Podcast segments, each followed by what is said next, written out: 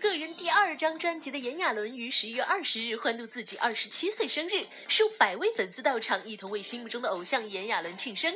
还有许多海内外粉丝无法到场参加，都送上花篮祝贺，让现场有如大型演唱会一般。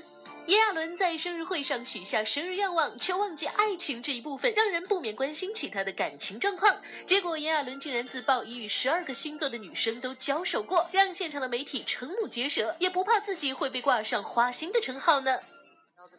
爱情不不是那么在我的 priority，没有在前面这样子。对，希望随缘一切，真的。嗯刚刚会研究那个星座，是因为爱，就是因为有爱。好啦，以往就是。就是十二个星座都有交手过，嗯 太多了吧你？所以多少都有了解这样子。所以后来发现哪个星座最适合你？呃，巨蟹、双鱼、双子跟天蝎。还蛮多水象，就水象星。对，都是水象星座的。看来，身为天蝎座的炎亚纶也真是不简单呢。他更是自夸自己，如果爱的话，就会付出自己的全部，并且会为了对方去改变自己。继而被媒体追问分手之后女友是否会后悔，炎亚纶更不避讳的表示自己的超人魅力。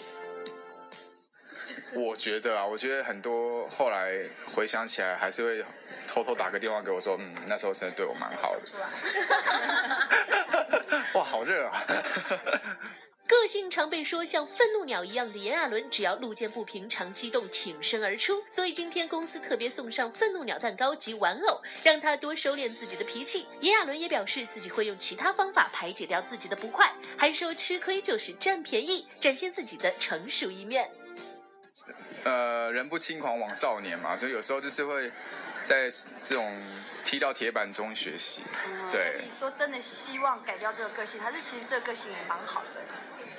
会藏起来，不会把它消灭，然后。